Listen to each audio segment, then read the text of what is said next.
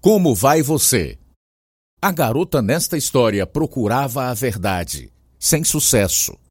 Ela foi enganada e abusada de várias maneiras enquanto crescia. E quando ela procurou respostas para a turbulência no seu coração, ela se tornou prisioneira do inimigo de sua alma. Somente a verdade poderia libertá-la. E isso aconteceu quando seu coração, mente e vida tiveram as algemas quebradas.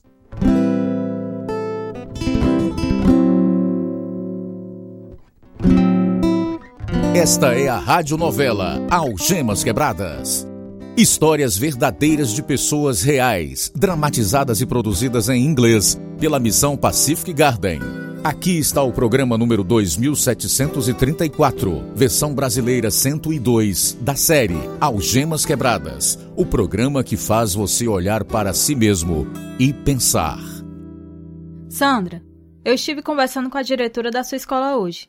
E ela me disse que você estava perturbando a aula. Isso não é verdade, mãe. Tudo que eu fiz foi fazer uma pergunta. Do que adianta uma escola se você não pode nem fazer uma pergunta quando está confusa? Por que você não pode apenas ficar calada e bem comportada? Mas eu faço isso. Mesmo assim, levo um tapa. Você viu o hematoma na minha cabeça? Onde o professor me bateu com tanta força que minha cabeça bateu no quadro negro. Tudo isso porque eu errei um problema de matemática.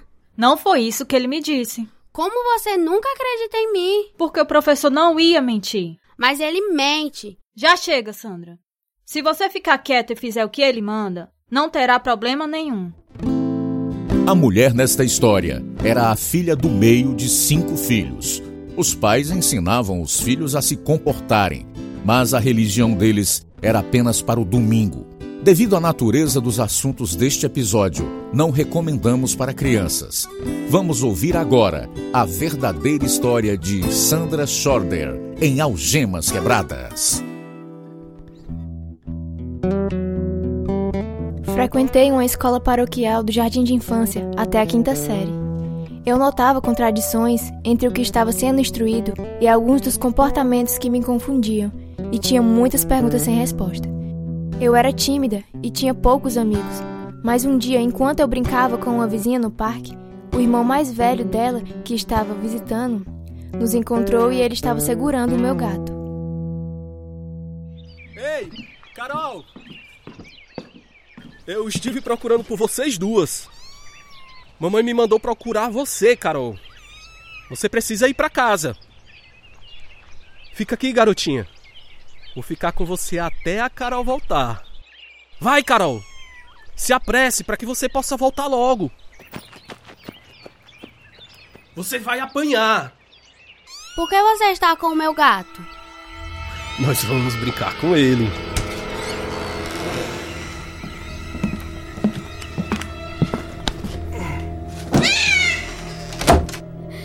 Ei, você jogou meu gatinho contra a parede. Shane. Por que você machucou meu gatinho? Esqueça o gato. Vem aqui. E não se atreva a gritar. Você viu o que eu fiz com seu gato? Se você contar a alguém, a mesma coisa vai acontecer com quem você contar, entendeu? Me dê o seu braço. Ai, não! Você cortou o meu braço. Você quer que eu corte um pouco mais? Ai! Ai, sua! Pare com isso! Eu vou cortar seu tornozelo. Ai, ai! Você quer que eu faça de novo? Não. Então vai. Conte pra alguém. Eu quero machucar outra pessoa como eu fiz com você e aquele gato.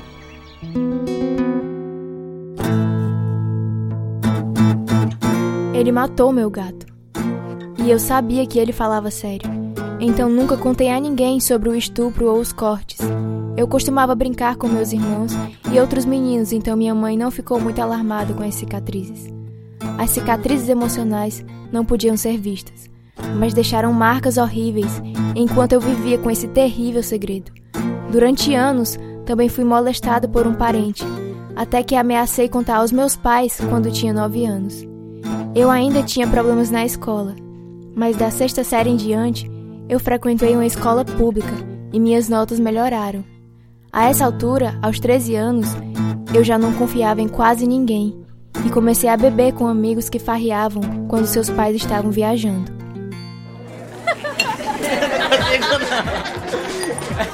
Você precisa de outra bebida, Sandra? Não, eu tô bem, mas eu tô curiosa. Pra onde esses caras estão indo? Sempre que a gente festeja, eu percebo que eles desaparecem naquela sala dos fundos. O que é isso? Bem, eu acho que você é legal o suficiente agora. Você tem que experimentar essas coisas também. Que coisas? A erva, maconha. Depois de fumar maconha, experimentei muitas outras drogas.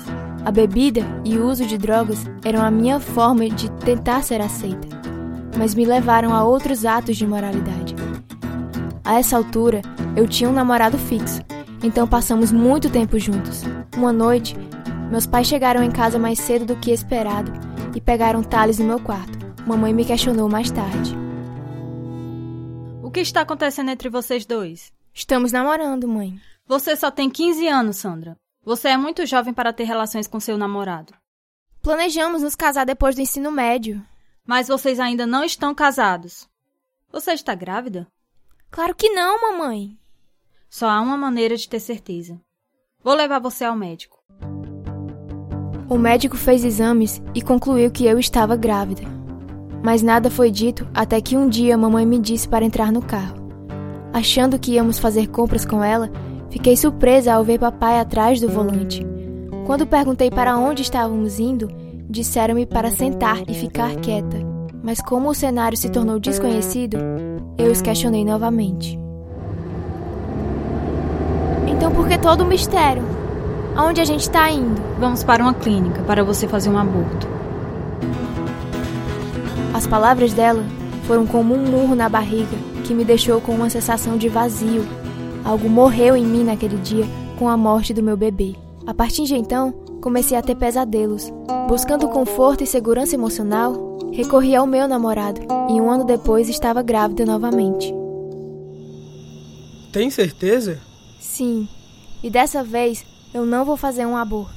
Eu sei que é difícil para você, Sandra. Os pesadelos são horríveis.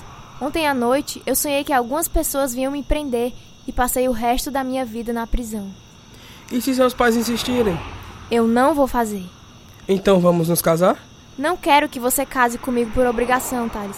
Somente se você realmente quiser.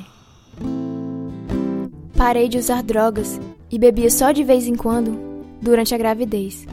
Aos 16 anos, Thales e eu nos casamos e nossa filha nasceu um dia antes de eu completar 17 anos. Seis meses depois, Thales entrou no exército e mudamos para Colorado Springs, onde fiz novas amizades. Ficamos muito felizes e aproveitamos nosso tempo juntos com nossa filha. Mas meu marido tinha muito ciúme, até das minhas amigas. Eu nunca sabia o que iria irritá-lo ou o que esperar quando isso acontecesse, mesmo quando estávamos fazendo compras juntos. Você está passando mais tempo com suas amigas do que comigo. Thales, estamos tão longe de nossa família, eu preciso de amizades. O quê? Eu não sou suficiente para você? É claro que você é, mas uma garota gosta de conversar com outras garotas. Conversa de garota? Sim. Assim como os caras gostam de falar sobre esportes, as meninas também gostam de falar sobre coisas. Olha aquele cara ali olhando para você. E daí? Isso não significa nada para mim. Ei, amigo, tire os olhos dela. Ela é minha esposa, viu? Pare de olhar para ela. Thales, tenha calma. Você olhou para ele primeiro, não foi? Acho que você está flertando com ele. Isso não é verdade. Eu vejo você olhando para outros caras. Não vou permitir isso, Sandra. Thales começou a beber mais. E quando eu tentava falar com ele sobre a bebida, acabávamos discutindo. Reduzi meu uso de drogas e bebida mas as discussões pioraram e depois de um tempo ele começou a me bater. Fiquei deprimida. Duas semanas antes de eu completar 19 anos, nossa segunda filha nasceu. Ela iluminou meu mundo. Com o tempo, o abuso de Thales piorou. Uma noite, saí com um amigo. Isso tem sido muito divertido. Pode crer. Não me lembro da última vez que ri tanto. O casamento não é só romance, né, Sandra? Não. Foi por um tempo, mas não sei o que aconteceu. O Thales está com tanto ciúme e ele bebe demais e acabamos brigando. Ele tem ciúme até das minhas amigas e eu não ouso tomar uma decisão sem consultá-lo. Isso deve ser terrível. Sim, mas se eu fizer o que ele quer, geralmente ele fica tranquilo. Talvez ia ajudar se você pudesse morar mais perto da família. Thales tem que fazer um curso em Alabama. Então a gente decidiu que as meninas e eu iremos para casa em Illinois. Podemos usar o tempo para ver que direção queremos que nossas vidas tomem. Isto é bom. Bem, vamos lá, meninas. Chega de conversa, vamos dançar. Tudo bem, vamos.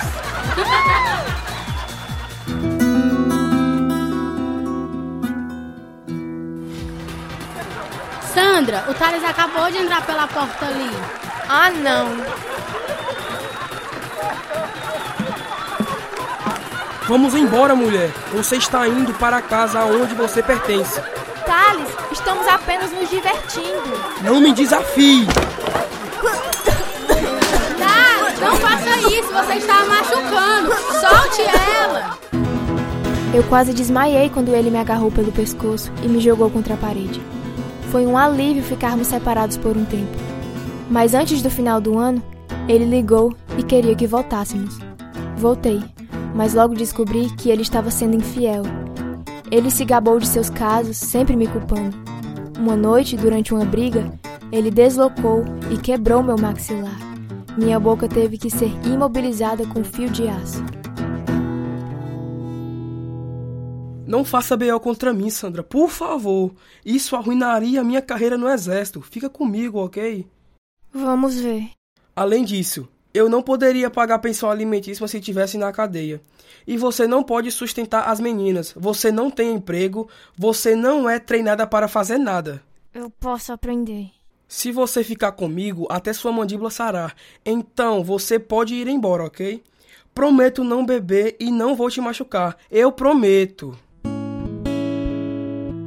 Eu tinha aguentado seus casos, menti sobre os hematomas e tentei ignorar o desespero que crescia dentro de mim.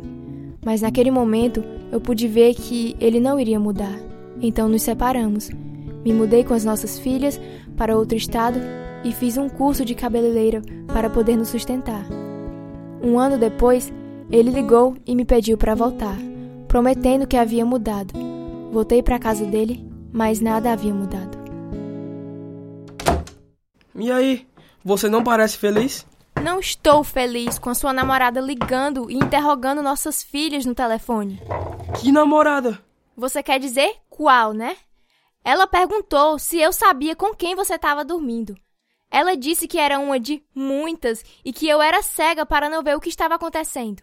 Você é a única que eu amo, Sandra. Mesmo que estávamos separados e eu poderia ter qualquer mulher que quisesse, sempre lembrava de você. Você acha que isso basta? Lembrar de mim? Eu quero um marido que queira somente a mim. Esse casamento é uma farsa. Você não vai para lugar nenhum. Se eu não posso ter você, vou fazer com que ninguém a tenha. O que você quer dizer com isso? Existem maneiras de se livrar das pessoas, entende? Acidentes acontecem o tempo todo. O abuso continuou, junto com suas ameaças de se livrar de mim. Na minha angústia, pensei em suicídio. Então comecei a sonhar acordada em me livrar dele, o que me horrorizou. Um dia, quando ele ameaçou o divórcio, concordei rapidamente e nos divorciamos em 1986. Mais tarde, ele se casou novamente. Voltei para minha cidade natal e fiz um curso de enfermagem e tentei recuperar um pouco da minha autoestima. Minha irmã mais velha se tornou cristã aos 16 anos e, ao longo dos anos, tentou me aconselhar e encorajar.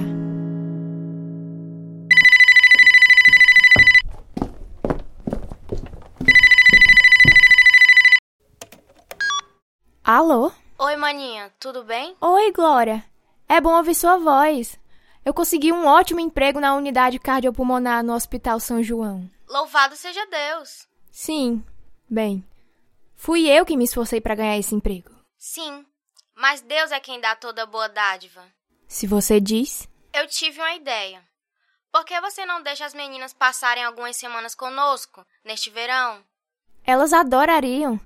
Thales deve ficar com elas durante todo o verão, mas ele nunca deixa elas ficar por mais de duas semanas. Então essa visita com você será boa para elas. Além disso, eu poderia usar um descanso. Então, você ainda está pensando em se casar de novo? Sim. Ele é um cara muito legal. E com certeza eu me sinto muito só. Você precisa do Senhor, Sandra. Ele faria uma grande diferença em sua vida. Casei novamente em 1989. Depois de um ano, descobri que ele usava drogas. Eu havia parado de usar drogas muitos anos antes e não queria que esse estilo de vida fizesse parte do meu futuro. Mas aguentei por um tempo. No nosso segundo aniversário de casamento, descobri outro problema.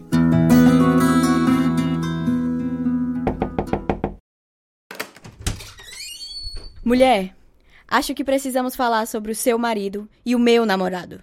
O quê? Quem é você? De quem você tá falando? Seu marido e o meu namorado são a mesma pessoa. Precisamos conversar sobre isso.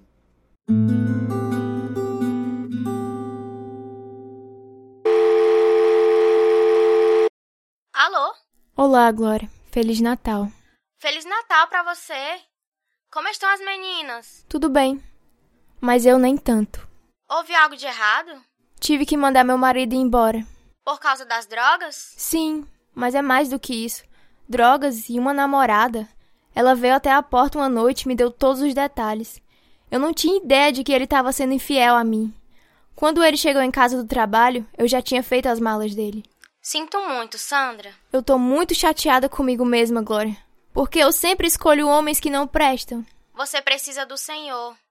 Ele lhe daria sabedoria e paz para o seu futuro. Nunca tive paz durante todos os anos que ia à igreja. Você tinha religião, não um relacionamento com o Senhor. Jesus pode mudar sua vida. Fale com ele. No verão seguinte, minhas filhas passaram algumas semanas na casa da minha irmã novamente. Quando voltaram, ambas haviam recebido Jesus Cristo como seu Salvador. Eu não entendi a empolgação delas, mas elas insistiam em ir à igreja todos os domingos e quartas-feiras à noite, mesmo quando eu não as levava porque queria dormir ou ir no cinema. Um dia me deparei com uma carta de um antigo namorado e liguei para ele para colocar os anos perdidos em dia. Lamento muito saber de suas experiências com seus maridos. Bebida e drogas são verdadeiros desastres. Eles quase arruinaram minha vida. Como você largou as drogas, Luiz? Sofri um acidente de carro muito sério. O pastor da minha mãe me visitou durante esse tempo e falou comigo sobre Jesus. Ele me contou como o Senhor tiraria o desejo por drogas e faria de mim uma nova pessoa. Então, depois de ouvir todas as coisas que ele compartilhou comigo na Bíblia, orei e pedi a Jesus para ser meu Salvador. E dito e feito, ele me libertou. Isso é ótimo. Você parece bem. Estou mais feliz do que nunca. Apesar do que eu ouvi, Deus parecia fora do meu alcance. Enquanto isso, meu marido foi morar com a namorada e nos divorciamos dois anos depois. Fiquei sozinha, confusa e pensativa, enfrentando as mesmas perguntas que ocupavam minha mente desde a infância. Por que a minha vida era tão vazia e há mais na vida do que o que eu estou experimentando? Eu amava meu trabalho, mas tinha que haver mais na vida do que o trabalho. Naquele verão, um paciente que acabara de passar por uma cirurgia de coração aberto acordou e fez um pedido estranho. Enfermeira, você poderia me dar minha Bíblia, por favor? Bem, isso é diferente. A maioria dos pacientes quer uma injeção ou um analgésico logo pela manhã. Nada é mais poderoso do que a palavra de Deus. Aqui. Algo mais? Não, obrigado. Vou verificar sua pressão enquanto estiver aqui. Enfermeira, você acredita em Deus? Absolutamente. Então, você é cristã? Sim, Sério? Tem certeza de que está salva? eu acho que sim. Você pode ter certeza. Jesus disse: Eu lhes asseguro: quem ouve a minha palavra e crê naquele que me enviou tem a vida eterna e não será condenado, mas já passou da morte para a vida. Você memorizou isso? Sim, tenho muitos versículos memorizados. Você já leu a Bíblia? Não, mas as minhas filhas adoram ler a Bíblia. Você deveria ler. A Bíblia está cheia de promessas maravilhosas, como a que acabei de citar. Vou ler algum dia. Agora você deve descansar. Aquele homem nunca desistiu, porque viu que eu estava perdida. Mesmo depois de receber alta, ele veio me visitar quando vinha para o hospital para fazer fisioterapia. Oi, Sandra. Tava com esperança de que você estivesse de plantão hoje. Glenn, o que você está fazendo aqui? Eu tive que fazer fisioterapia hoje, mas queria ver você. Minha esposa e eu ainda estamos orando por você, sabia? Bem, obrigada. Você está lendo sua Bíblia? Ainda não, mas eu vou. A tua palavra é lâmpada que ilumina os meus passos e luz que clareia o meu caminho. Salmos 119, 105. Nunca conheci ninguém tão entusiasmado com a religião. Não é religião, Sandra. É um relacionamento pessoal com Jesus. O que eu tenho é um relacionamento com Ele. E é isso que muda a sua vida. Jesus disse: Ninguém pode ver o reino de Deus se não nascer de novo. João 3,3 Bem, obrigado pela sua preocupação comigo. Por que você não almoça comigo e minha esposa no seu próximo dia de folga?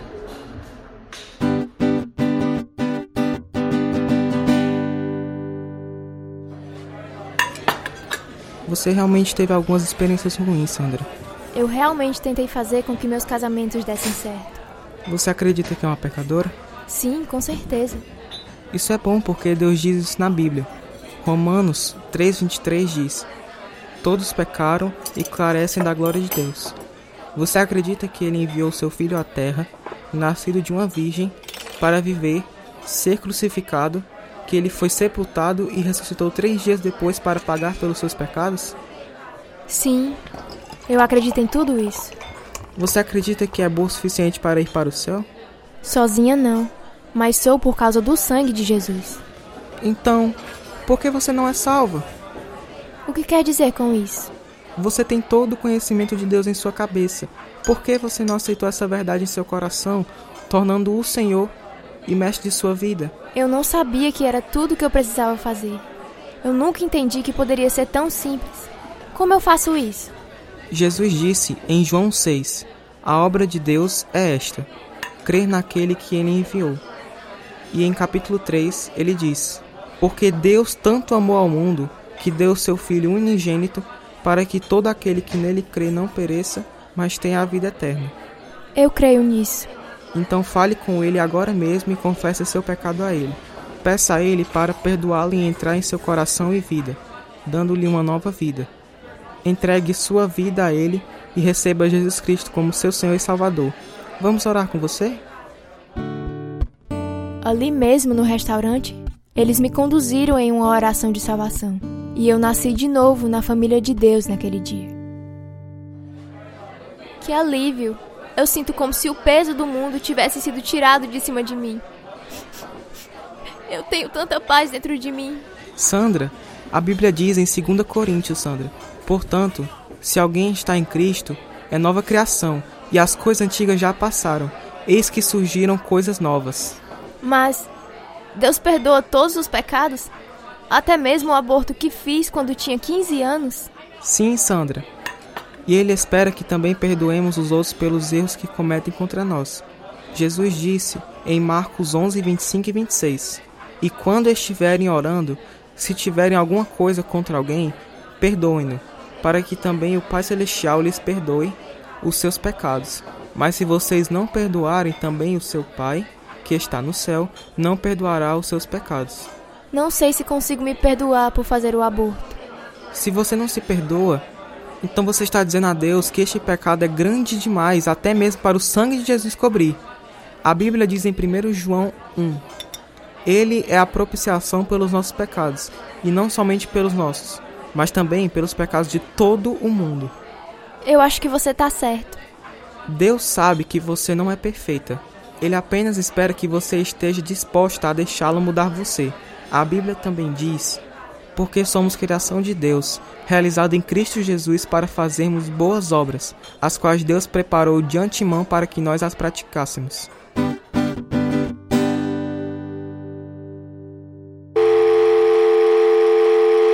Alô? Glória, Estou salva. Eu nasci de novo. Você é? Quando foi que isso aconteceu? Ontem em um restaurante. Me conte mais. Esse homem, o Glenn, que era meu paciente, e sua esposa Marianne, eles me levaram para almoçar. Já faz um tempo que eles vêm conversando comigo sobre Deus e a salvação. E finalmente tudo fez sentido. Então eu orei com eles, chorei de felicidade até dormir ontem à noite. Estou muito feliz em ouvir isso, Sandra. Eu tenho um longo caminho pela frente, mas eu me sinto muito mais otimista em relação ao futuro. E eu tô lendo minha Bíblia agora. Isso é bom. Continue assim. Não se preocupe. Eu amo isso. Quando tenho que parar de ler, mal posso esperar para começar de novo. Aposto que as meninas estão felizes. Sim. Lá vou eu de novo, começando a chorar. Não consigo acreditar que Deus me amou tanto. Deixe-me orar com você e louvar a Deus, nosso Pai. O casal continuou a me discipular e a me ajudar a crescer na fé. Jesus preencheu o vazio em meu coração e a Bíblia tornou-se meu guia para tomar decisões. É preciso coragem e força para abandonar os velhos caminhos familiares e, em vez disso, seguir a vontade do Senhor. Mas as bênçãos valem o esforço.